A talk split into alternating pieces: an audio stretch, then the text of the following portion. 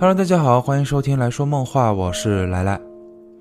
在我以往讲过的案件当中，曾多次提到过反社会人格这类的杀人犯，比如四十四期的加州编号连环杀人案，以及三十八期的恶魔母子连环杀人案，又或者是二十九期的美国二十号公路连环谋杀案等等。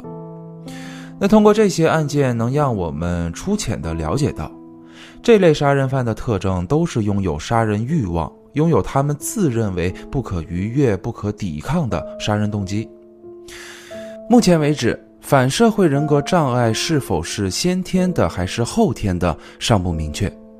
可往往这类人格障碍基本都是建立在先天性缺陷的基础上，再加上遭受到心理因素、社会因素以及其他环境有害因素的影响下所形成的。比如，当儿童得不到父母的关爱，或遭到遗弃、虐待等情况下，就会成为形成人格障碍的首要原因。往往这类人群优先表现为情感上的冷漠，使其在人际关系之间保持着较远的距离，也因此令人难以琢磨、难以靠近，从而也就很难与人保持着热情、温暖以及亲密的关系。这类人群虽然在进入到社会后不得不去模仿学习与人接触的方式，可实际上很难让这类群体具备理解和分担他人情绪的能力，他们也很难能从思想情感上融入到他人的心境中，从而就很难构成同理心以及共情力等等。而这类人群的父母表现通常也都比较一致。那就是反复无常的表现。这类父母对待孩子的教育方式没有明确的赏罚原则，从而就会导致儿童无所适从，缺乏自我认同感。这其中的教育方式包括父母的冷漠无情，甚至是凶狠残暴，又或者是过分苛求以及溺爱放纵，都有可能产生不良影响，以至于儿童在成长阶段逐渐产生人格障碍。那其实，当我有了这部分的了解后，我就在思考着一个问题，那就是，如果说人类会产生变态杀人狂，那在动物界会产生吗？到底有没有动物会因为喜爱杀戮而去残害生命呢？答案肯定是有的。要是小时候经常看《动物世界》的小伙伴们啊，应该都知道。动物往往会因为领域、交配、保护幼崽以及捕杀、守护族群等方式去产生殊死搏斗。可要注意的是，我这里提到的是拥有喜爱杀戮感受的动物，而不是为了生存下去的厮杀。简单来说，就是单纯喜爱杀戮快感的动物有没有呢？答案也是有的。比如，在一九八六年，有记录显示。一只美洲豹连续四天残杀了五十一只羊羔，这其中只有三只它是吃了点儿，至于其他的都是被残害的。事后，这只美洲豹就离开了此区域，并在两周后又折返回来，再次屠杀了三十三只羊羔。美洲豹这样的表现被视为并不是为了捕猎或霸占领域，而很可能就是单纯的为了杀戮。还有就是猎狗这种动物。啊，就是动画片《狮子王》里面那三只反派角色。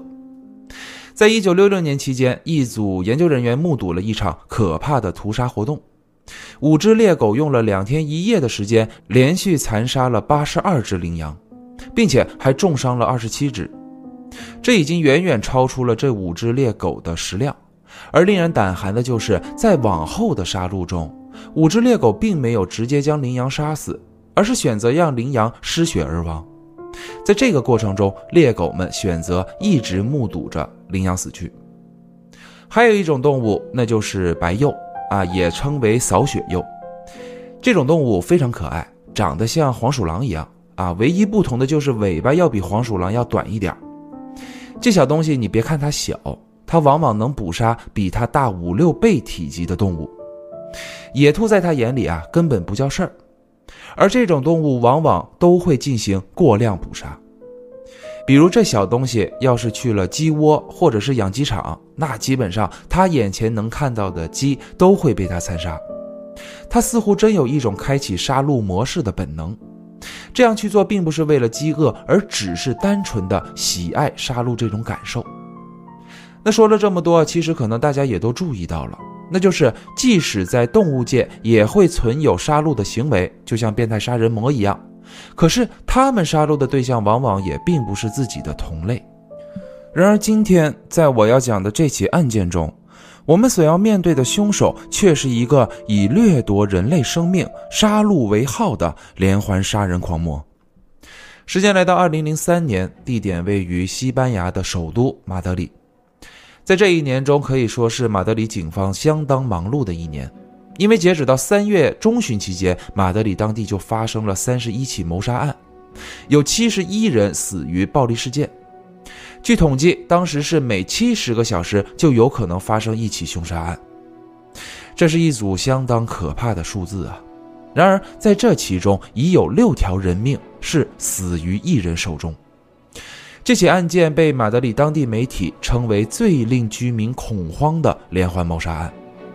即使是一直到2017年，在西班牙的巴塞罗那发生了那起惨绝人寰的恐怖袭击事件后，这起案件依然是居民心中最为恐慌的一起案件。那就是西班牙纸牌杀手连环谋杀案。当然，这起案件还有一个非常贴切的名字。那就是西班牙史上最完美的连环谋杀案。注意，这里的“完美”可是打着引号的。事隔至今，该案件已经过去整整二十年，可在当地绝大民众的心中，能够促成该案件为完美犯罪的，这里边绝对少不了当时西班牙当地的媒体以及警方的功劳。一切的一切要从一张纸牌开始说起。在二零零三年的二月五号。西班牙马德里马尔广场附近，此时一辆从西贝勒斯开往巴拉哈斯的夜间 N 四公交车缓慢停在了幺五幺号站台边等车缓慢停下后，司机立即打开了后车门，并离开驾驶位，有些慌张地下了车。而车上原本还有些疑惑的乘客，在看向站台后，却也有些措手不及了，因为此时大家都看到了有一名男子侧身倒在了站台上。司机是认识这个倒在地上的男人，因为基本上每天这个时间，当司机开车经过这个站的时候，都会看到这个年轻人在这等车。而此时为什么会倒地不起，这也让司机摸不着头脑。难道是晕倒了？那会儿正是凌晨五点钟，所以四周都很黑，根本看不清。可等司机靠近的时候，他就看到了地上的男人满头鲜血，夸张到什么程度呢？那个站台啊是有一棵树的，树的周围都是用砖围起来，所以树的四周会有一个凹下去的树槽。男人倒下的姿势，头部就正好挨着那个树槽，而此时在这个槽里边就已经被灌满了鲜血，场面相当恐怖。司机见状是立即回到驾驶位，并用手台呼叫着公司，而车上的乘客也帮忙立即报了警。时间来到清晨七点半，在当地的早间新闻中就播报了这一命案。主持人说：“今天在凌晨五点一刻期间，幺五幺号站台上发现一具男性尸体。现在让我们联系场外记者，为大家带来直播画面。”之后，场外记者说的大概内容就是：目前警方已将尸体送往法医进行尸检，我身后的环卫工人正在清理着现场。时间来到二月六号，警方开始公布信息，说昨日在公交站发现的尸体为男性，二十八岁，名为胡安·卡洛斯·马丁，死因为头部中枪，形贯穿伤。现场口收集的要素很少，没有打斗痕迹，只发现了死者的工作证以及一个黑蓝相间的双肩背包，在包里有两张街道地图，一张草稿纸，纸上没有记录任何有用的信息。还有一个红色的打火机以及一盒口香糖。我们警方目前正在竭尽全力的调查，会尽快将凶手缉拿归案。在最后，警方发言人还补充了一句，他就说：“我们在死者脚边发现了一张纸牌，是一张圣杯一的纸牌。”这里我先简单介绍一下啊，案件中出现的那种纸牌，在当地被称为西班牙巴拉哈斯纸牌。是一种拥有着塔罗牌图案，可形状却是扑克牌大小的一种纸牌。那话说回来啊，其实如果细心的听众可能已经发现了非常别扭的地方，那就是现场。我刚刚也提到了，在案发当天的早间新闻中就已经对案发现场进行了直播，而当时场外记者所处的案发现场正在被环卫工人清理着，也就是说，现场的足迹。血迹、DNA、生物样本，包括子弹，都有可能已经被冲刷掉了。那为什么警方会那么快的撤掉警戒线呢？尸体是从凌晨五点一刻被发现，一直到早间新闻直播的时候，已经在清理现场了。满打满算，我算他们警方封锁现场有两个小时。可难道在这么短的时间内，警方真的都已经搜查好了吗？答案显然是没有的。这也就是为什么都等到隔天了，警方还在说他们在现场没有发现任何有用的线索。其实，当警方在现场拉起警戒线的时候，就已经有记者赶到了。记者们虽然还不能靠近去拍摄，不过他们也都目睹了警方当时的办案方式。两名法医拿着手电筒，简单查看了几下尸体之后，就将尸体运走。而剩余的几名警员也只是拿着手电筒在现场照了照，等不到七点的时候，警方就撤了。那会儿天都还没有彻底亮，所以从这儿也能看出警方到底有没有仔细查看了。而那个幺五幺号站台也是在二月六号的中午就对外再次开放了。我不清楚为什么当时西班牙的警方会对这起案件如此的不重视。可媒体那边却不一样，已经开始跟踪报道了，而原因就只是因为那一张纸牌，仿佛这才是案件的重点。各家媒体都死盯着那张卡牌不放，甚至还请了卡牌专家上节目去分析，说那个圣杯一到底寓意着什么，代表着什么。凶手在现场留下一张圣杯一，难道接下来还会出现圣杯二、圣杯三吗？而警方那边还是没有把注意力放在那张卡牌上，可他们当时也没有把注意力放在这起命案上，因为他们没有找到任何有用的线索。死者卡洛斯生前就是一名普通的机场保洁人员，没结婚生子，没不良嗜好，没与人结怨，本本分分的一个老实人。最要命的就是死者是因为枪伤而亡，你再不专业的人也都知道。该去查查弹道，寻找子弹吧。可以，就像我上面提到的那样，警方根本不重视，并且现场早已经被打扫的毫无痕迹了。就这样，时间一直来到二零零三年的三月七号，也就是在圣杯一案件发生后的第三十一天，凌晨三点期间，一对情侣在郊外的一个桥洞下被人持枪袭击，男友名为爱德华多，头部中一枪，下巴中一枪。都行贯穿伤，目前属于重度昏迷状态，而女友名为安娜，目前处于精神受创状态，两人都已被送往医院接受治疗。可等这一案件发生后，各家媒体完全就像疯了一样，争先恐后的想要拿到一手资料。那为什么他们会这么疯狂呢？那是因为在这起案件中又出现了一张卡牌，是一张圣杯二的卡牌。这完全就顺下来了呀！很显然，纸牌杀手再一次出现，而此时这名凶手的定义也从杀人犯变成了连环杀人犯。那警方那边呢？有什么收获吗？很遗憾，这一次还是没有任何收获。根据当时负责该案件的调查员，他就说，等他们赶到现场的时候，就发现案发现场已经遭到破坏。地上满是纱布、胶带、消毒药水瓶、一次性手套等医护急救用品，所以很遗憾，虽说对受害者进行急救是正确的，可同时这也促使着我们警方在现场收集不到任何有用的线索。关于媒体目前所怀疑该案件的凶手是否为连环杀手，我们警方也无法定夺，因为这不排除是否是模仿犯罪。真的，这案子啊。我看到这儿的时候啊，我这个血压啊都已经摁不住了。我在整理稿子的时候，我这个嘴呀就一直在嘟囔着啊，我就说啊，子弹，子弹，找子弹呢。是现场确实遗留了很多急救用品，也有医护人员的脚印。可我也提到了，受害人头部中两枪，都行贯穿伤，也就是说子弹飞出去了，应该还挺远。急救用品只是在受害人的周边散落，而医护人员们也都是围着受害人转的，所以只要扩大点范围，多多少少也能有点找到子弹的希望。找到子弹就知道口径，就知道枪型，就知道生产地。你们西班牙虽说不禁枪，可也必须要有合法持枪证。顺藤摸个瓜行不行？可此时我耳边却好像听到了当时负责该案件的西班牙警方对我说：“不行，因为他们觉得不用那么麻烦。受害人不是一对情侣吗？虽说男友是重度昏迷了，可女友却还清醒着呢。他肯定目击到凶手了。”只要我们警方找到他，再对凶手做个画像，那不就成了吗？行吧。此时警方找到受害人女友安娜，也是透过她才了解到当时的案发经过。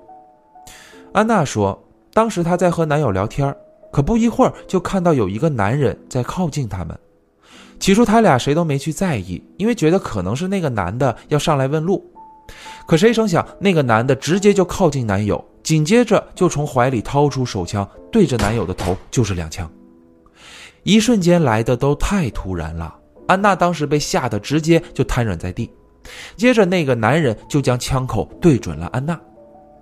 安娜那会儿是看到了枪口，也看到了凶手，可由于太恐惧，下意识的就闭上了眼，就像等待处决一样。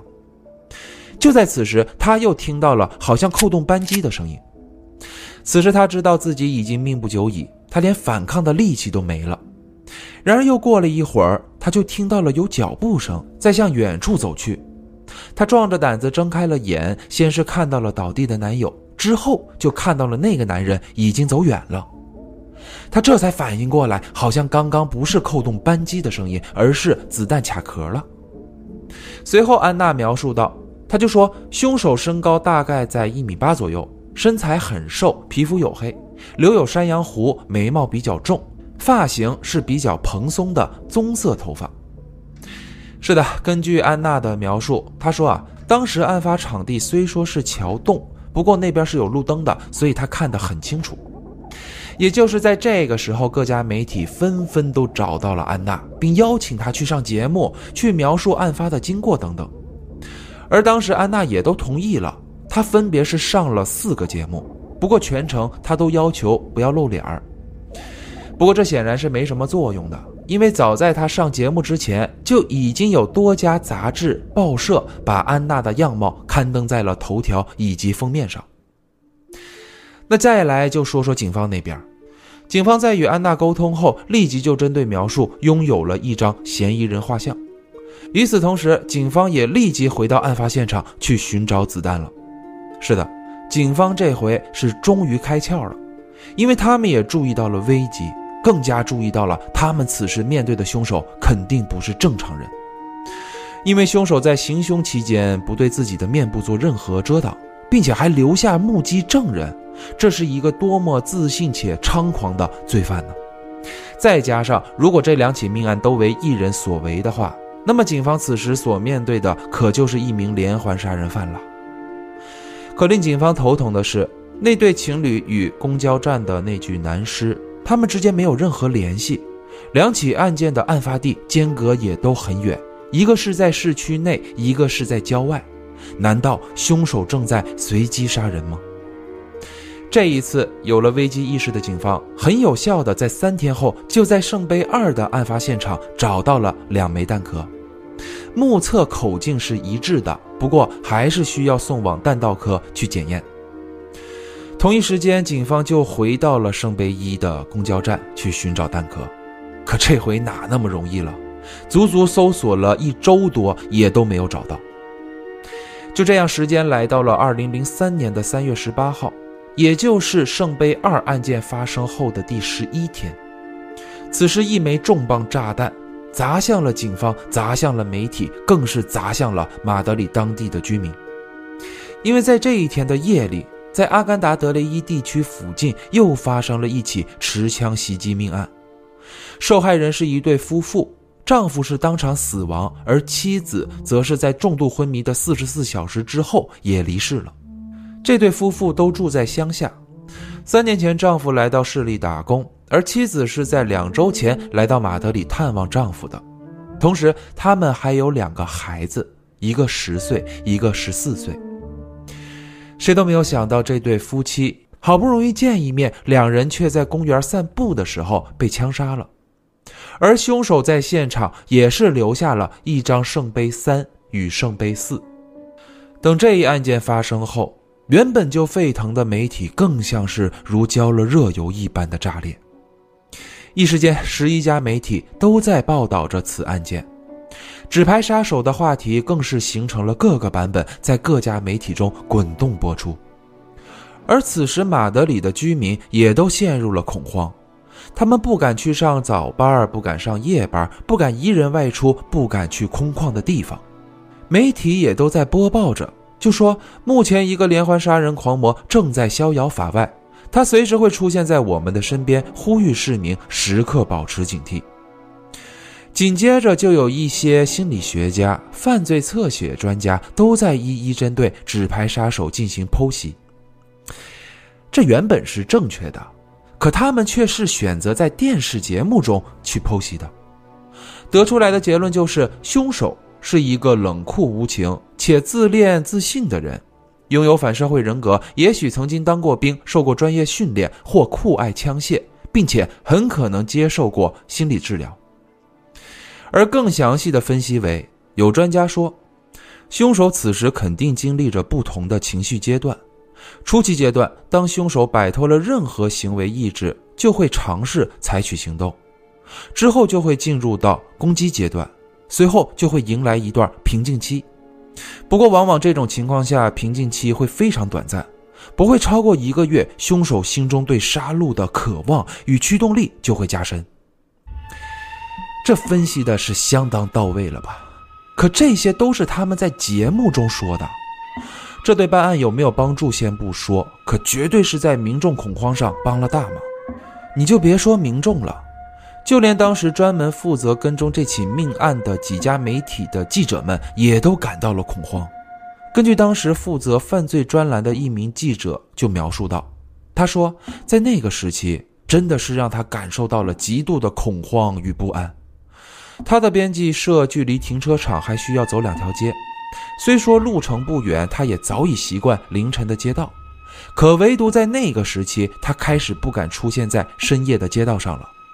因为他不清楚那个纸牌杀手会不会突然就出现在他背后将他杀害。凶手完全不按照套路出牌，没有任何章法，杀人是他唯一的目的。可具体杀谁，在哪儿杀，对于凶手来说都是随机的。地铁、公交、公园、超市、百货、路边、湖边、桥下，都有可能再一次成为凶杀现场。事情是越滚越大。当地政府也才开始重视，并派出了一百五十名警力，针对该案件进行加强调查。那再来说说警方这个时候的进度吧。弹道组发来了重要的线索，通过圣杯二的现场以及圣杯三四的现场做比对，警方一共是找到了四颗弹壳，都属于托卡列夫七点六二毫米的手枪子弹。这种子弹都专属于托卡列夫手枪。这种手枪也被称为 TT 三三，是由前苏联于一九三零年设计的武器。这种手枪适用范围很广，也曾在捷克、波兰、匈牙利、南斯拉夫等国大量生产。换言之，也就是说，这种手枪在东欧很是流行，可在西班牙属于非常罕见的枪型。这是一个非常好的消息，因为枪型在当地很稀有，所以持有这种枪型的人肯定很少。可同时，这也是一个坏消息，那就是就是因为来源很少，所以也绝对不是当地合法来的枪。也就这样，一时间警方又不知道该从什么方向下手了。还不止于此啊！也正是因为这一份弹道报告，才让警方又额外发现了两起枪击命案。时间先来到二零零三年的一月二十四号午间时分，地点位于阿隆索卡诺的八十九号公寓。此时，公寓的保安五十岁的胡安·弗朗西斯科·莱德斯马头部中枪，倒在了一楼的保安室内。当他妻子回来的时候，才发现了这不幸的一幕。然而，此时更加让妻子悲痛欲绝的就是他的儿子阿尔贝托一直就在椅子上哭泣，全身发抖。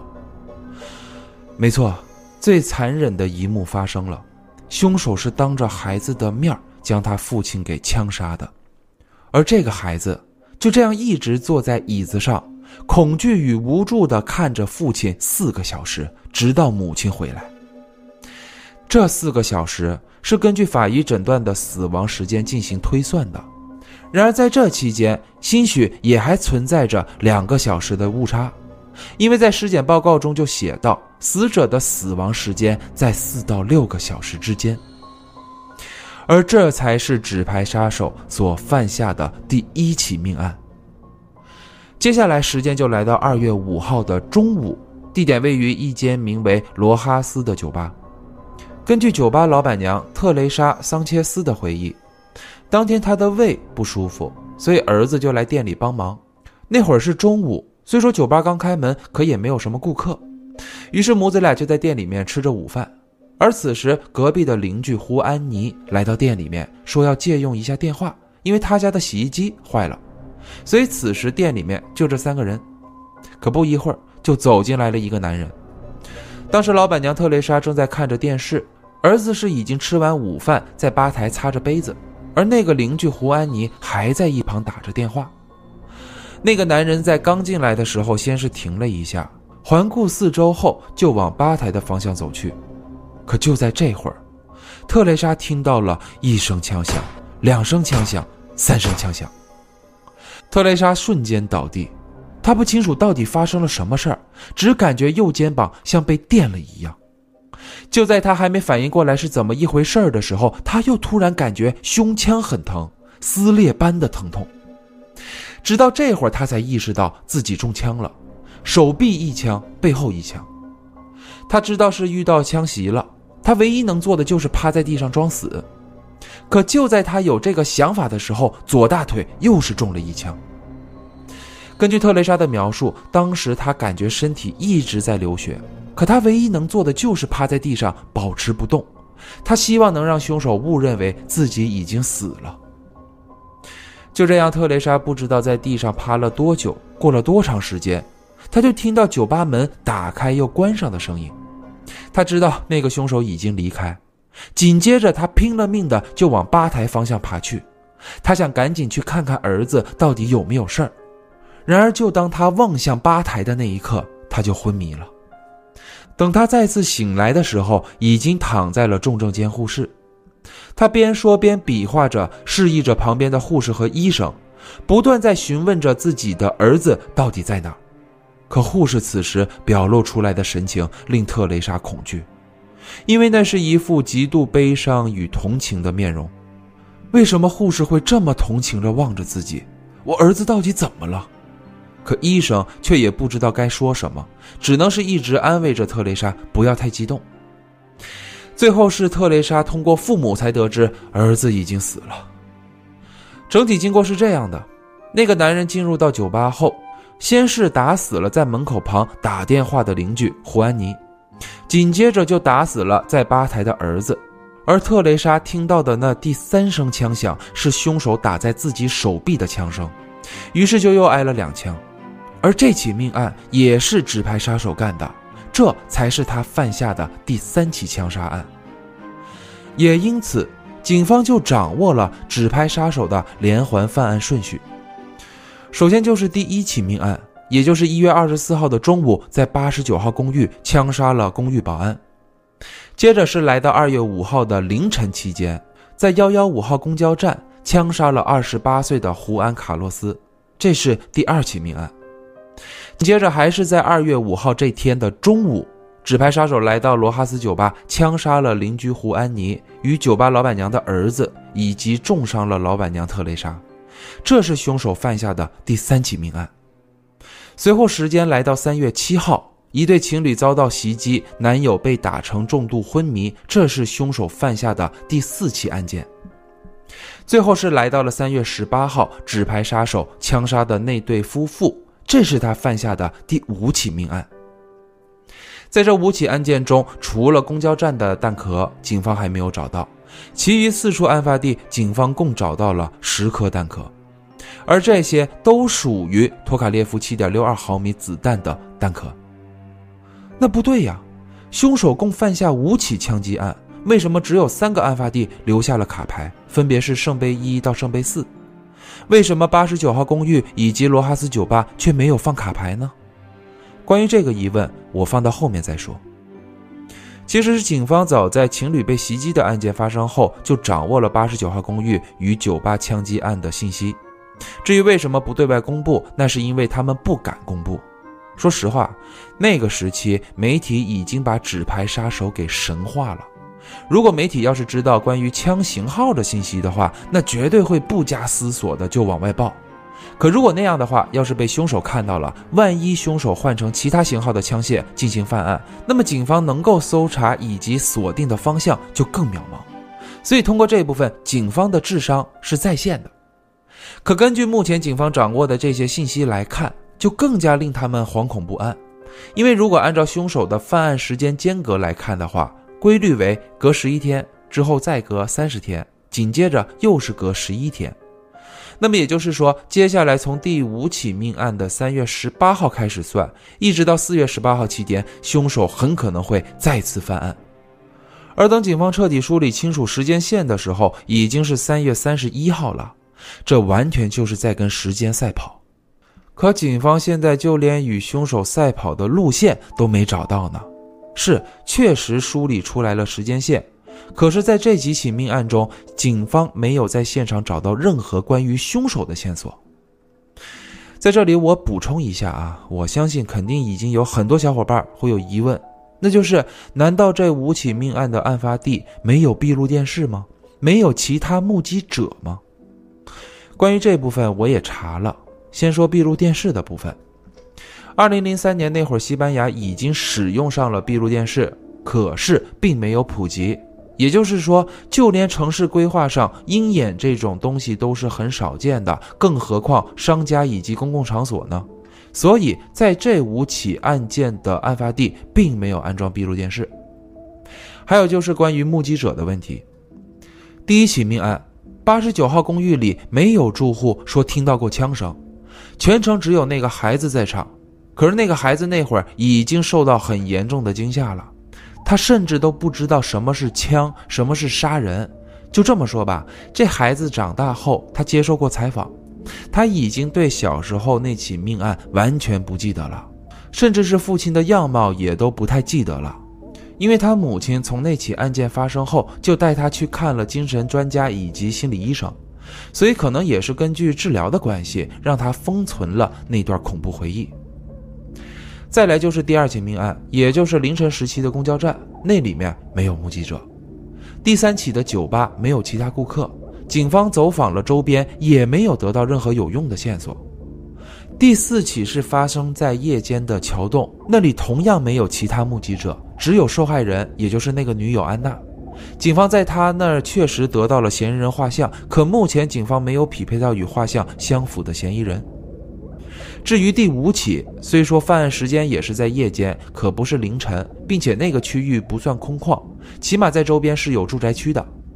可是吧，这部分警方通过走访也都没有得到任何有用的线索，甚至有记者也在周边住宅调查询问过住户，然而大部分住户都说没有听到枪声，唯独有一家说确实听到了一声巨响，可他还以为那是礼炮或者是烟花之类的响声。因为那个时期他正在家里面看足球比赛，听到声响的时候正是进球的时候，他还以为是外面的球迷在庆祝呢。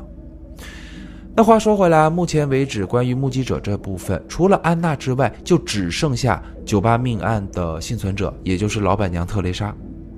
警方也是通过特蕾莎这里获取到了第二张纸牌杀手的画像。可当警方在看到这张画像时，就更疑惑了。因为这一张与先前安娜提供的那一张根本就不是一个人，这其中有很多不匹配的地方，就比如胡子的部分。安娜说凶手是有山羊胡的，可特蕾莎却说凶手没有胡子。不过这一部分也都好解释。如果按照时间线来算的话，老板娘肯定是先看到凶手的。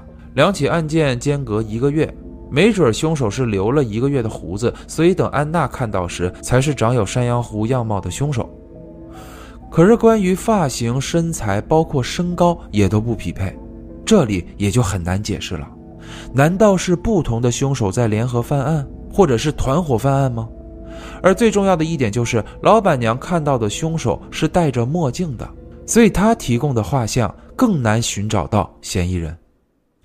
再这么下去也不是办法。距离四月十八号已经一天天逼近，最终警方是想了一个特别不该有的想法，那就是将两张嫌疑人的画像合成为一张，来作为嫌疑人的最终画像，并且还提供给各家媒体，希望能够得到媒体的帮助，来收集民众的举报信息。也就这样，政府派出的那一百五十名警力，有一多半都成了接线员了。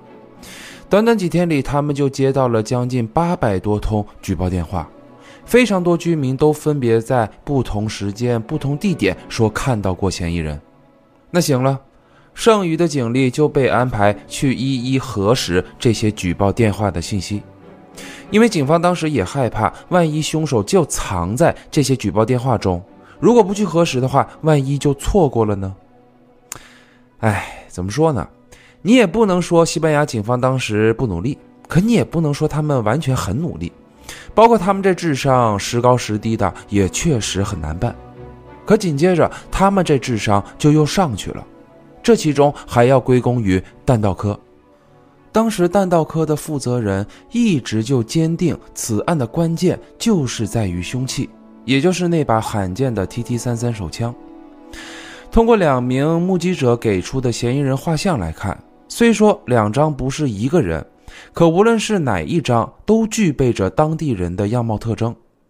那么，如果假设一个本地人却持有罕见的枪型，唯一一种比较大的可能就是凶手很可能当过兵，这样也很符合犯罪侧写专家的推测。于是，警方就开始联系军方。并把目标人锁定在二十五到三十岁，且身高在一米七至一米八左右。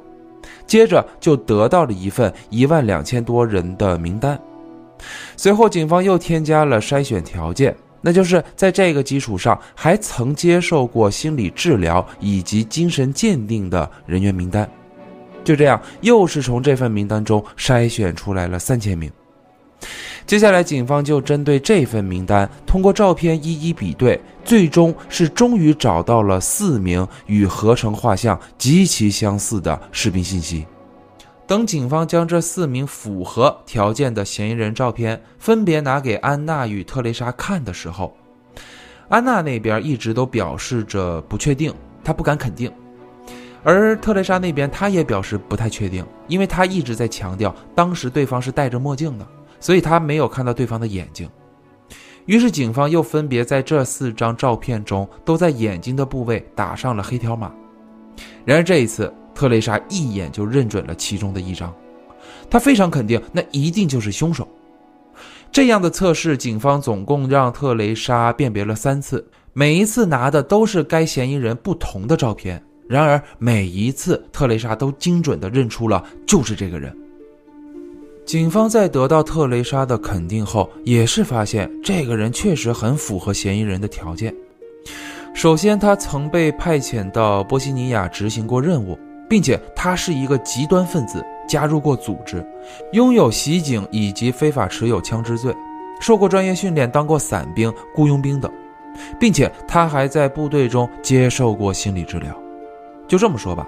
警方当时也认为这完全就是天选之人，太符合他们朝思暮想的纸牌杀手形象了。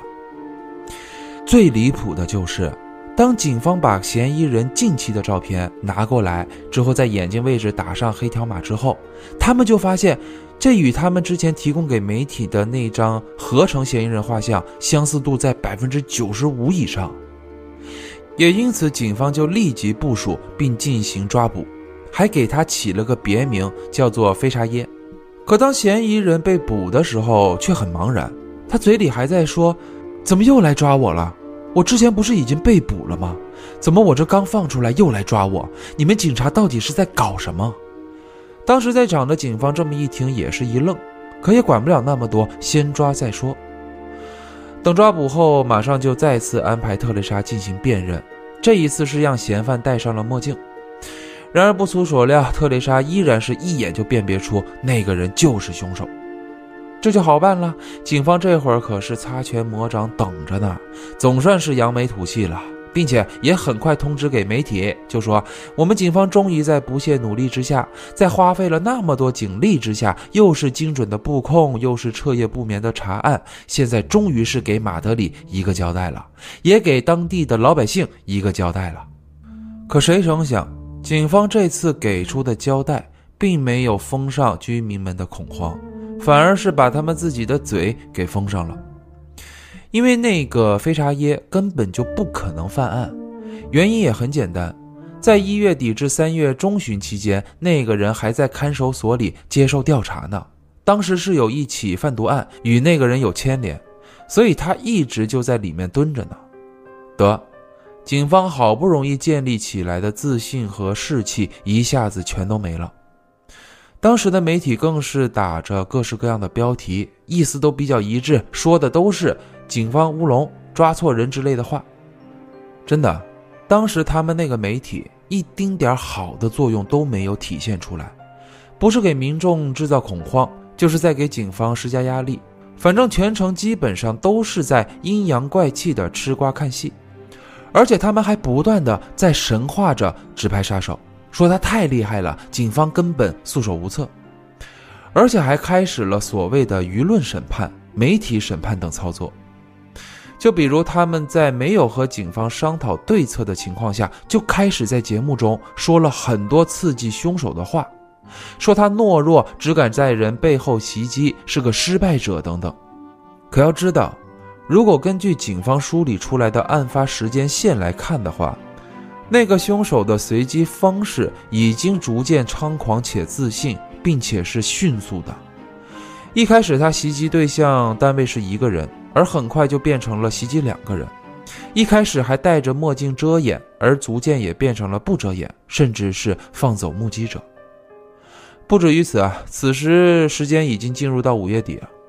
如果根据之前的时间间隔判断的话，凶手原本早该出手了。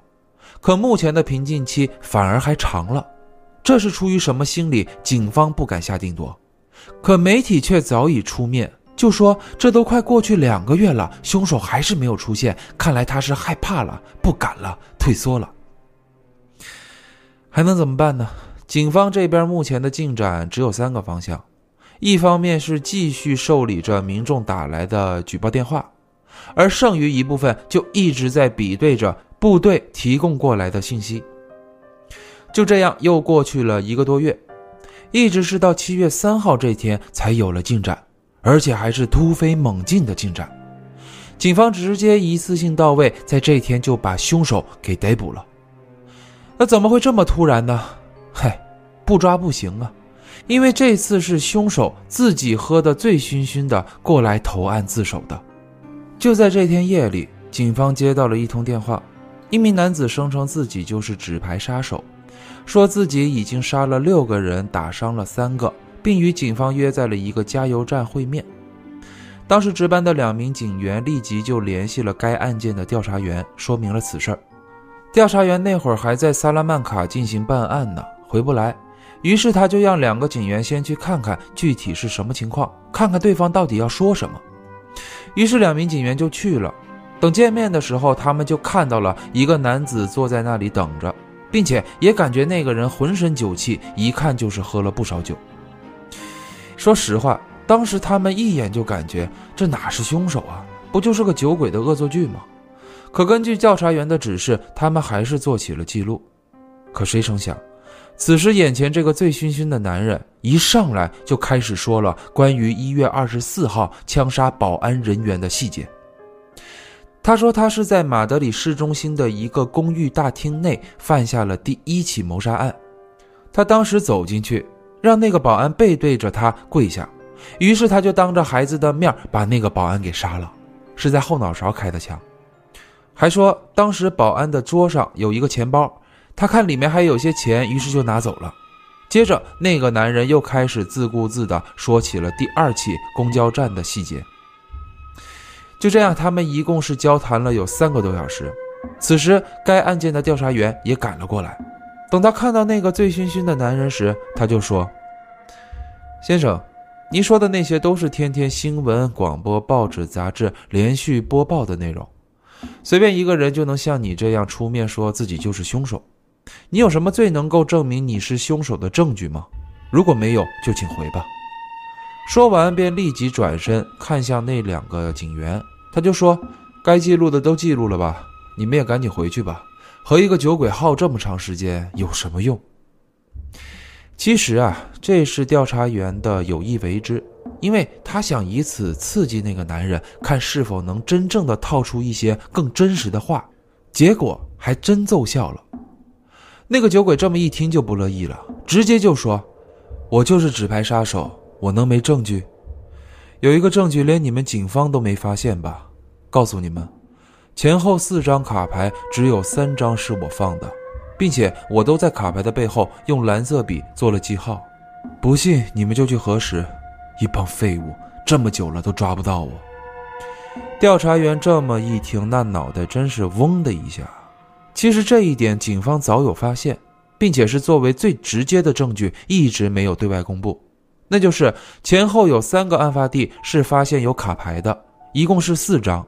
可虽说这些卡牌的背面都一样，中心位置都有一个长得像花一样的菱形图案，可是在这其中，情侣被袭击的现场留有一张圣杯二，和夫妇被枪杀现场的那张圣杯三和圣杯四，在这三张卡牌的背面，菱形花的中心是明显有一个用蓝色笔涂抹的标记。可唯独只有在公交站发现的圣杯一的背面没有做任何标记，所以这也才是警方一直拼了命的要找到公交站现场子弹的原因，因为他们无法确定这到底是不是一个凶手干的，而这也就是为什么凶手是一共犯下了五起命案，可却只有在三个案发地留有卡牌的原因。可先别急，我先来说说关于这个凶手的信息。凶手名为阿尔弗雷多·加兰，出生于1977年12月22号。他在家中排行老二，上有哥哥，下有一个弟弟和两个妹妹。父亲对他非常严厉苛刻，母亲是在他十岁那年去世的。接着他就由祖母带大，是住在马德里的维拉比拉。从小学习就不好，不过因为对枪械很热爱，所以就参了军。目前属于申请退伍阶段。不过在这期间，他还需要定期去医院接受焦虑症治疗以及精神鉴定。他曾经前往波西尼亚执行过和平任务，以救助当地居民为主。根据他的战友描述说，加兰是一个腼腆、不爱说话、容易害羞的男孩。不过当他信任你的时候，就会表露出开朗幽默的一面。在部队期间，他们的关系最好，经常一块聊天。他也能感受到加兰非常疼爱他两个妹妹，经常会提起他们。可接着他就发现，加兰开始跟一些拥有极端思想的士兵混在一块，久而久之，似乎加兰也染上了极端思想。而且他还说，加兰很喜欢喝酒，经常喝得酩酊大醉。关于那把 TT 三三，应该是加兰在执行任务期间偷出来的，因为有一天加兰对自己说。他把一把手枪藏在了休息室的电视机里，就是那种大脑袋的老式电视机。等部队结束任务返回的时候，加兰应该就已经把那把枪给带回来了。这个战友还说，他们那会儿机场安检并不会很严格，因为原本人就很多，行李会更多，基本上就是扫一眼也就过了。所以如果想要带回来点什么，也并不是难事儿。不过，具体加兰有没有偷枪，或者是到底是不是 TT 三三，他也不清楚。他们当时是在二零零二年的十月三十号回到的马德里，并被安排放假。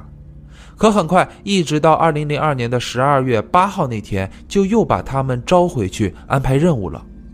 而这可能也就是让加兰产生重大变故、失去控制的重要时间节点。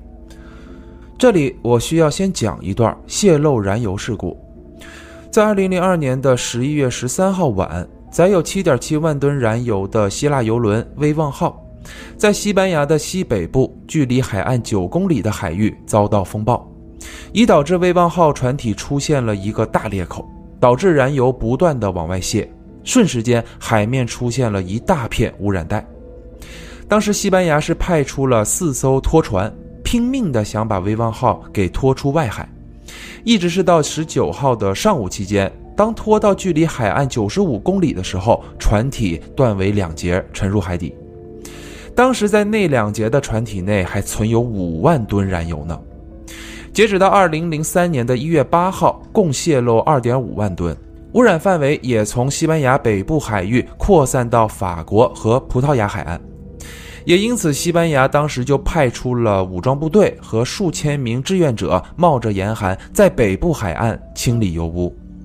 而阿尔弗雷多·加兰当时被指派的就是去执行清理油污的任务。也是从那会儿，加兰就开始变得咄咄逼人。他与长官、战友、志愿者，甚至是路人都发生过争执，有过肢体冲突。甚至有一次，他直接把一名老妇人从车里拽了出来，想直接开车逃跑当逃兵，可当时很快就被拦下了，随后就把他送往了军队医院。当时的诊断报告中就写着他是躁动发作，患有躁动症，需要在精神科接受治疗。此后不久，加兰便要求出院，最终是在二零零二年的十二月二十号出院的。紧接着，他就提出要退伍的申请。不过，在军队受理期间，给他提出的要求就是他必须接受焦虑症治疗，而且还需要定期回到医院去做精神鉴定。他当时是答应了，可在这其中，他喝酒也变得更加严重，已经变成酗酒了。医生开的药他也没有好好吃，基本上都是用酒把药给吃下的。根据他的定期医院检查记录来看。他是从二零零二年十二月二十七号开始有记录的，最后一次记录时间是在二零零三年的三月四号，也就是说，在他接受定期精神鉴定期间犯下了五起命案。再来说说关于命案现场的卡牌到底是怎么一回事儿实际上，一开始这个加兰压根儿就没有往什么卡牌方向去想。公交站出现的那张圣杯一也根本不是他放的，那原本就只是无意间出现在现场的一张卡牌而已。也许是谁丢在那儿的，又或者是风吹过去的。可谁成想，就是被媒体大肆宣传着什么卡牌背后的含义呀，凶手要表达的寓意呀等等。紧接着还给凶手起了一个纸牌杀手的称号。而那会儿，加兰并不知情，因为二月五号的中午，他还在酒吧继续犯案呢。可谁成想，等他回家的时候，却发现原来自己已经出名了，甚至还拥有了一个非常帅气的称号。媒体的报道驱使他有了方向，他觉得这是一个非常好的思路，所以接下来才出现了圣杯二三四那三张牌。可他为了更独特些，也是为了不被人模仿犯案。所以自己才在每一张卡牌的背面去做了不容易被发现的记号。他并没有透露说自己原本计划到底要杀多少人，要发多少张牌，只是他确实很喜欢“纸牌杀手”这个称号。接下来再来看看关于阿尔弗雷多·加兰的精神鉴定。给他做鉴定的是法医精神病学家胡安·何塞·卡拉斯科医生。加兰的鉴定也是这名医生在职业生涯中最后一份报告。通常，何塞医生在做鉴定的时候，和对方会面的时间不会超过一个小时。然而这一次，他是足足和加兰谈了有五个多小时。他的这份鉴定报告我也看了，虽说上面都是西班牙文，不过还是有几处备注的地方特别显眼。我也是拿翻译软件搜了一下，其中有几项，比如反社会。偏执、自恋、恐惧、不安、主动攻击性、不信任程度，以及是否总感觉自己能看到或听到常人接触不到的信息等，在这几项的鉴定数值都是很高的，属于高峰值。其中还有一条备注就写道：阿尔弗雷多·加兰高峰值的几项都高于马德里当地精神鉴定历史以来的高峰值。随后报告的结果为，阿尔弗雷多·加兰拥有很强的反社会特征，拥有自恋且偏执的思想，对人的生命极度冷漠，残害生命的负罪感缺失，属于极度掠夺人类生命的人格特征。关于他犯罪的动机也非常单一，属于为了杀人而杀人。就这样，时间来到二零零三年的九月十号。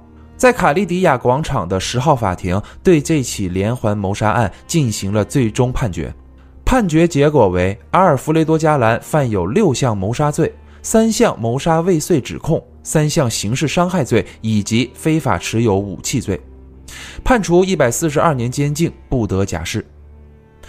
那直到这个阶段，我就在想，如果阿尔弗雷多·加兰不自首的话，这案子能破吗？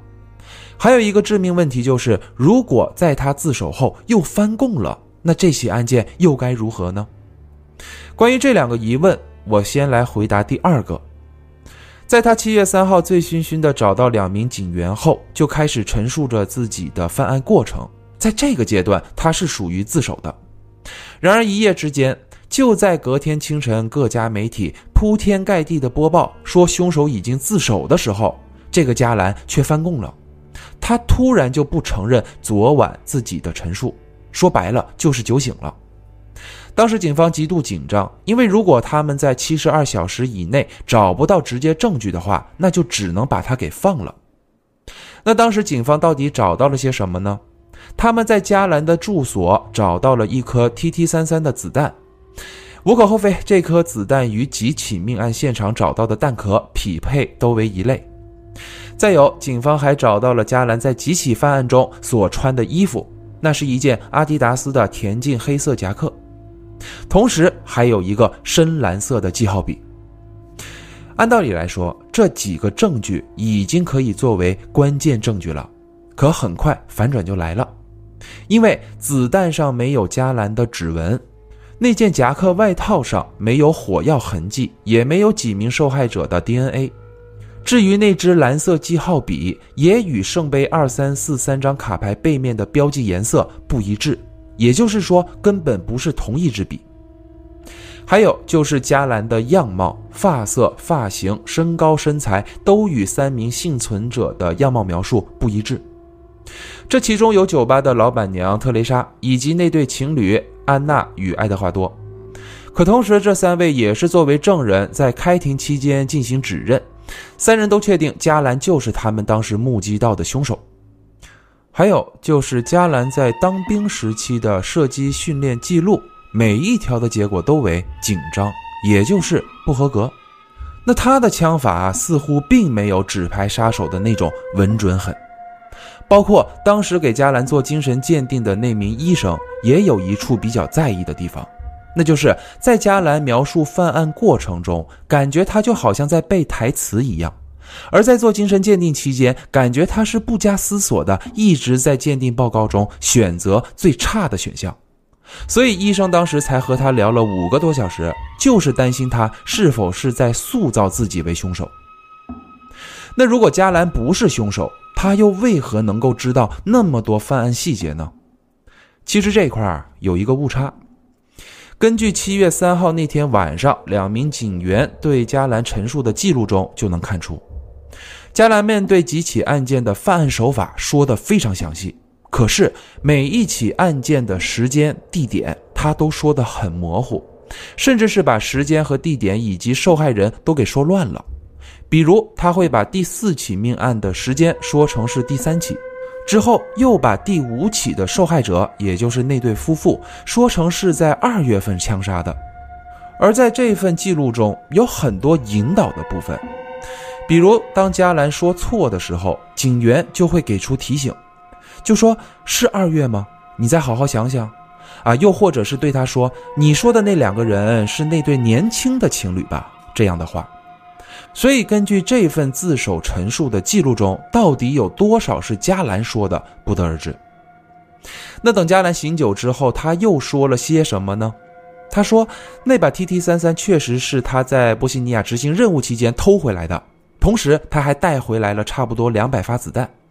可是那把枪他早就给卖了，说当时有两个人找到他，他就卖给了其中一位，而且他怀疑那两个人肯定是极端组织的成员，并且他还很肯定之前那几起案件就是那两个人或者是他们的团伙用那把枪所犯下的。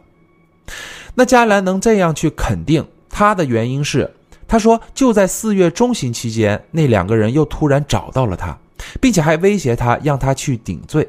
还和他说了几起命案的所有细节，逼迫他赶紧背下来，同时只给他两个月的时间去考虑是否去自首。如果不去，那么接下来他们就会把圣杯五和圣杯六发给他的两个妹妹。而我上面也提到过，加兰当兵时期经常对战友提起他这两个妹妹，他很疼爱他们，所以加兰当时不得已，压力很大，喝了很多酒，壮着胆子就去自首了。他还说，这就是为什么在三月十八号犯下第五起命案后，没有再发生指派杀手案件的原因，是那帮人停手了，给自己考虑自首的时间。而这些就是在七月四号，也就是加兰醒酒之后和警方说的内容。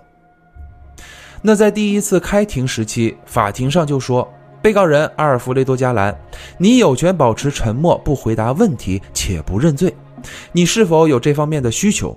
然而他说：“是的，我有。”当时在法庭上人声沸腾，很多人都是懵的状态，因为他们都觉得这加兰不是认罪了吗？为什么却在开庭时期又不认了呢？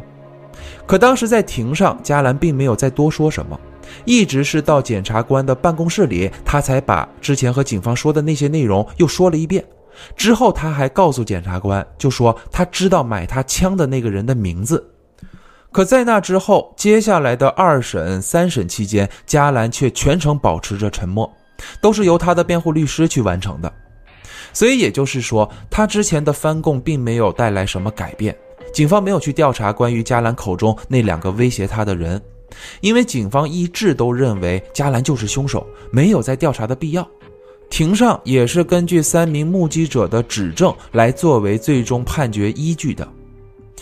再来就是第一个问题，那就是如果这个杀人狂魔不出来自首的话，那警方那边会破案吗？这部分啊就很难说了。当然，除了警方，当地绝大媒体以及民众都认为警方根本无法破案。其中最能够说明问题的就是，当时警方认为，只要一直比对部队提供的人员信息，总会找到凶手，一切都只是时间问题。而且警方还声称。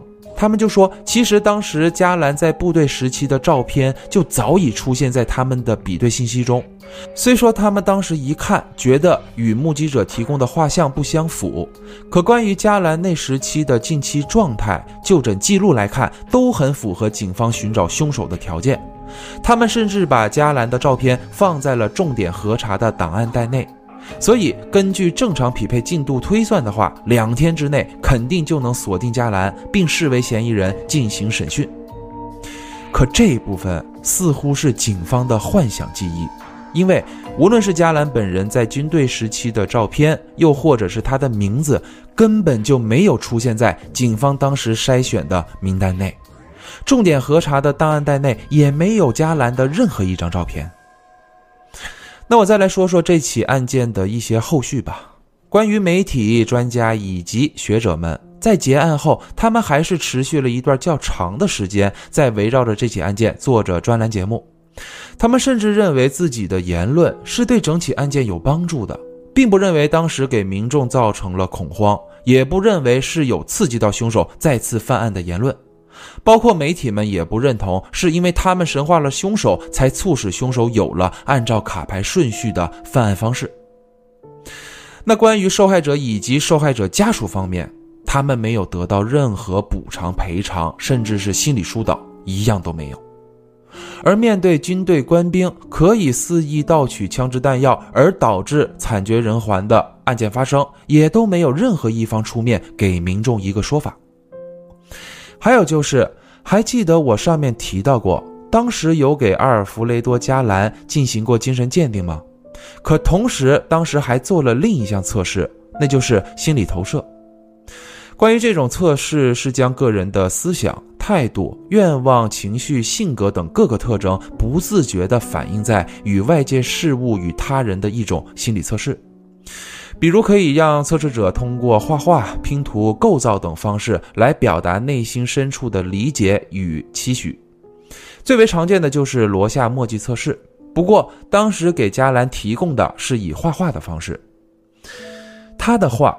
很单纯，也很直白，可面对他所犯下的连环谋杀案来看的话，却显得额外的矛盾。第一幅画是左边画了一个女孩，右边画了一个男孩，两人都面带微笑，没有牵手，没有身体接触，不过两人的距离很近。当心理医生询问加兰如何看待自己的时候，他的回答是快乐、平静、愉快。第二幅画画的是一个房子和一棵大树，在画完这张画的时候，加兰却开始自顾自地介绍着自己的兄弟姐妹，并且还讲述了母亲是如何在他弟弟出生时去世的。慢慢的，他也感受到自己是童年缺失，很想念母亲。不过，关于母亲的形象，他已经记不太清晰了。当心理医生当时问他：“那关于你父亲呢？”他的回答只有：“我的父亲对我非常严格。”其实，当我把这起案件了解到这儿的时候，我也曾有过一些怀疑，那就是他真的是凶手吗？不过，这样的想法后来我是通过一封信又把自己给拉了回来。时间来到二零一五年的八月三十号，阿尔弗雷多·加兰把自己的名字改成了鲁本·加兰。他从艾雷拉德监狱里寄出了一封信，收件人就是当时负责纸牌杀手案件的调查员。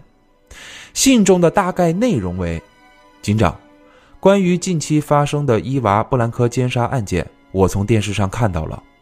我想分享一个理论给您，如果有用的话。凶手很可能正在处理他无法控制的压力。他应该是个内向、不成熟且从事着一份没有任何成就感工作的人。我觉得你们可以利用媒体去向他施压，并等待他自己犯错，从而露出马脚。加兰能写出这样的信，难道是他真的能了解到当杀人犯的心态吗？他是有多重人格且隐藏了人格吗？他到底经历了什么？如果这一切都是他，那又是什么构成了这样的恶魔呢？我不得而知。节目的最后，我说了这么多，嗓子也哑了，我就先把声调降下来，同时再来说说关于反社会人格障碍的特征，简称为 ASPD。当然有一个更加直观的名字，那就是无良症。字面意思就是没有任何良心的症状。我查询了全球人口调查，其中精神分裂症占百分之一，而无良症的占比却在百分之四。可是，首先这份统计是比较早的，是截止到二零一三年的报告。而且这两类心理疾病的统计，大部分都是通过犯罪记录以及拥有过心理诊断的记录来进行统计的。可在这其中，针对无良症的收集途径，基本上只能通过犯罪记录来统计。那这是为什么呢？原因就是无良症是一种非常难根治的心理疾病。很多患有无良症的人，他是完完全全不认为自己是有心理疾病的。以至于大部分人会选择不去看医生，而这就是导致数据统计不准确的原因。所以在这其中，无良症占总人口百分之四的数据很可能还会更高。那这类人群通常会有七个特征：一就是无法遵守社会规范，这种表现应用在生活中实在是太多太多了，比如闯红灯、公共场所大声喧哗。乱电梯、随地大小便、插队等等，都属于不遵守社会规范。那等这种事件升级且应用的更详细些，就有可能成为开着车来到闹市区，在人群里横冲直撞；要不然就是坐个地铁，手机一直在公放，因为旁人的提醒，他却直接就把对方给捅死了。二就是习惯性欺骗和操控他人。患有无良症的人通常很喜欢将自己构造成受害者或者是弱者，因为这是他在为自己接下来的行动所找的理由。很喜欢欺骗，没有一句真话，要不然就是伪装成道德高尚的人，或者是付出者，去给对方洗脑，利用他人来达成自己的意愿。三就是做事冲动，他们对做事基本上不会有计划，想做就去做。可要注意的是，这里并不完全指的是做事不加思索，而是在他的想法里是不会有顾忌的，完全不会考虑到旁人的安危。比如，他也许会直接把一栋大楼给点着，那他是为了烧死楼里的人吗？有可能也不是，他就是想把大楼给点着。至于烧了什么，他不会去在乎。四就是易怒，这种易怒有两种表现形式，一种就是直截了当，当他遇到不想看到的人事物时，他就会毫不犹豫的去制造伤害；而另一种就是他会将此时此刻心中所要做的压制下来，并且会在接下来的某一时刻去伤害对方。五就是毫无顾忌自身与他人的安危。这一特征就让我回想起了一起案件，我记得是在印度的一个大巴车上面，当时那司机在开车途中不断的左右摇摆，肆意变道，多次逆行，最终是以对向来的小轿车发生碰撞，以导致十九人死亡，七人重伤，十四人轻伤，大巴司机也是在当场死亡的。而随后通过采访幸存者才知道事情的来龙去脉。醒来的人都在说那个疯子在撞虫子，我们都害怕极了，怎么叫喊，怎么去阻止都没用，他就是疯狂的在追着虫子，说要撞死虫子。而这样的行为已经不是这个司机第一次这样去做了，在他的职业生涯中，总共被投诉了二十二次。说的都是他总喜欢在开车的时候，在路上去撞一种比较大会飞的虫子，他喜欢看到虫子砸在挡风玻璃上的那种场景，而当时没有任何一个部门去处理这种投诉，也没有给司机去做精神鉴定，从而才导致这样的悲剧发生。六就是习惯性不负责任、推卸责任，这类人通常做任何事情都会有自己的理由。所以，等事态严重时，他根本不会认为这个和自己有关，他会将责任推给任何人事物上。七就是永远不会觉得是自己的错，这个就太恐怖了。比如那种长期偷快递的行为、投毒的行为、虐待生命的行为、肆意忌惮、胡说八道的行为等等等等。当他的行为给对方造成伤害、巨大伤害、终身伤害、致命伤害的时候，他也会毫无悔意。而重点来了，以上我说的七种特征，我看了很多地方都介绍说啊，只要符合三种或者是四种以上，我们就需要远离这样的人。可我要说的是，没有那么的准确性。就拿第七条来说，永远不会觉得自己有错。可真正无良正的人，他是会认错的。可是他的认错方式是必须把人事物给带上的。比如，我知道我不对，我知道我错了，可是我不是一个人这样去做啊，也有人这样去做了，所以我才去做的。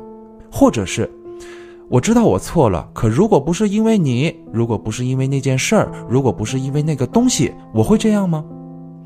所以理解到复杂的程度了吧？就像我开头说的那样，无良症患者会为了融入到社会而去学习和模仿正常人的表现，这就是伪装，因为在他的心中不会爱，不会害怕，不会同情，所有的情感都是交易，都被物化、被量化了。反社会人格障碍在牢狱中占比很大，可是这不完全就代表反社会人格的人就充斥着暴力。也有很多是非暴力型的反社会人格罪犯，而这部分才是隐藏在社会中最恐怖的定时炸弹。如果想要通过影视作品去了解这类人的话，我觉得，呃，比较直观的，呃，可以去看看《发条城》，呃，一九五六年的《坏种》，《沉默的羔羊》，还有《恶之花》，以及我们熟知的小丑。当然，在这些影视作品当中，还是会将凶手刻画成比较丰富的这么一个状态，从而更凸显他们的极端和变态嘛。可在现实中，往往这类人在最后面对司法的时候，无论是表露出冷漠，又或者是继续伪装，他多少都会再有心中的一个目的去驱使他来达成。就比如他可能会认罪，那好吧，那认罪了，他就会去监狱里继续霍霍其他人；要么就是继续装弱者，找理由扮可怜不认罪。那关于阿尔弗雷多·加兰。在接受审讯期间以及开庭期间，他的表现又是如何的呢？他全程都很配合，问什么就答什么，让干什么就做什么。开庭四次，我是只找到了其中三次开庭的录像片段。反正我一直没有看到他的脸，全程都是戴着帽子，身体往前有些微曲的坐在那里，仿佛就像一直在那儿等待着判决结果一样。可按常理来说，一个反社会人格的人在庭上不会这么的心甘情愿。关于这个凶手，我能找到的最新资料就是，这个人现在还活着，还在监狱里。也许他的个人纪录片会在二零二八年上线啊，应该是由网飞制作。不过也有可能他会拒绝采访，将这一切作为谜语，在牢中度过余生。那好了，感谢大家收听本期节目。如果你还对这个世界充满好奇的话，就请关注我。我们下一期再见。哦，对了，最后我再来补充一句，在二零一六年期间，加兰在狱中写了一部小说，故事的内容是一个同性恋少年在校园里遭到了欺负、侮辱、霸凌的故事。根据管理他的狱警描述，加兰写的内容太过于真实了。感觉就像他本人亲身经历过一样。